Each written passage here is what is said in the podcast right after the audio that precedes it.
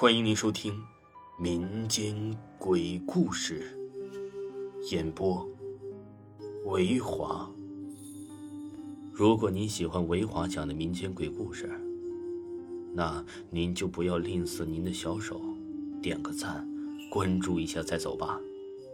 精彩继续。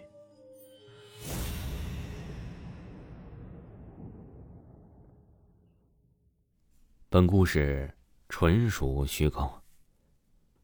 第一件事是我上小学的时候，那个时候刚过完年，我家呢还是老瓦房，我在门前过完年，收集完售下的鞭炮。屋子门前的灯瓦数小，不是特别大，我正在屋门前玩。大约在十点多钟吧，我突然发现我家大门口的两颗大白杨中的有一个细长的黑影在动。影子细长的，可能是由于光线的原因，也可能真的有个人。当时吓得我赶紧跑到屋里，再也不敢出来了，也没和父母说。但是小孩子嘛，不在意，一玩什么都忘了。过了好几天，有天下雨，我就和小伙伴又在门口玩了。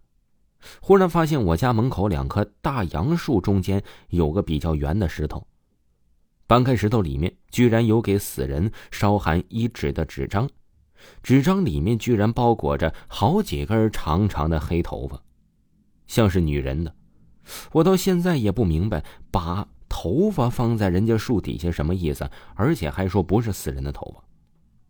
第二件事啊，是小学的幼儿园，是有一年我和小伙伴我在这个炕上玩，我们北方都有土炕，然后是夏天关着屋门。但是门是木头的，上面呢有个方形的小窗。玩着玩着，我们突然听到门帘哗啦一下被打开了，就是像人一样用手从一边往另一边撩开。但是透过门上的窗户，门外根本没人。就在我们回头的时候，哗啦一下门帘又合上了。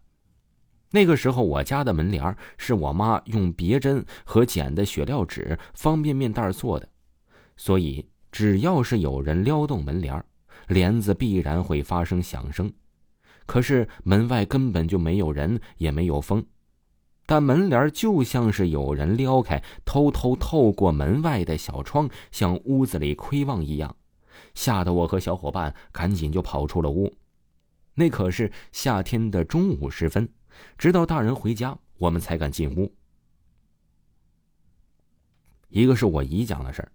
他曾对我妈和几个姨说，他闺女，也就是表妹爷爷死的时候，尸体放在室内，还没有拉去火葬场，曾跑到他面前对他说：“妈妈呀，我看见爷爷从窗户出去了。”他闺女那个时候才三岁，他听到他闺女这么说，也是吓了一跳。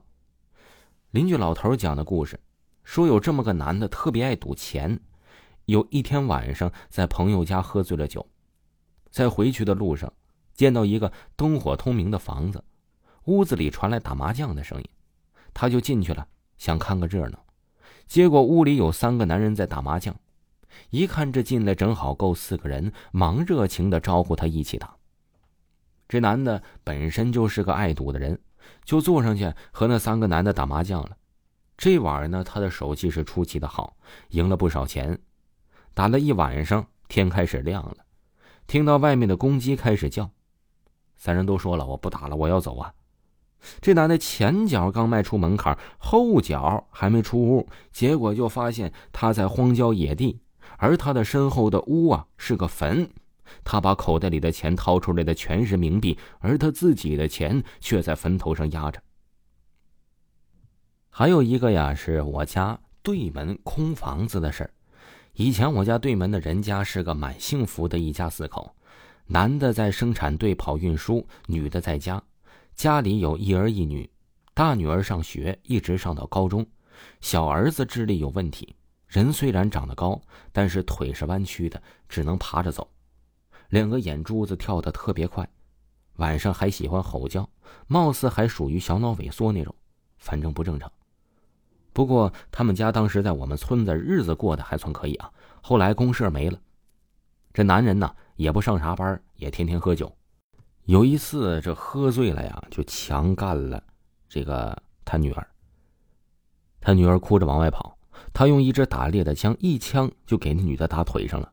后来这事儿啊，怎么忘了？那时我还小。有一年，邻居男人家喝醉，半夜下台阶，一不小心摔了个跟头就死了。听说是酒精中毒。至此以后啊，这对门的邻居家女儿出嫁，老婆带着傻儿子改嫁，对门邻居家房子卖给我家前屋的一个老太太手了。随后几年间，有两家外地人曾租住邻居的房子，但都是租住的时间不长。第一个租房的是一家三口，年轻的夫妻带着个小孩不清不楚的问他长时间为什么搬走啊？因为也不怎么打交道。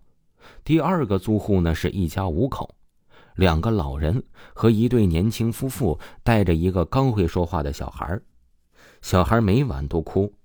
有一次我清楚的听到那家老太太对这个小孩说：“晚上你还怕不怕呀？”什么的。后来他们也搬走了。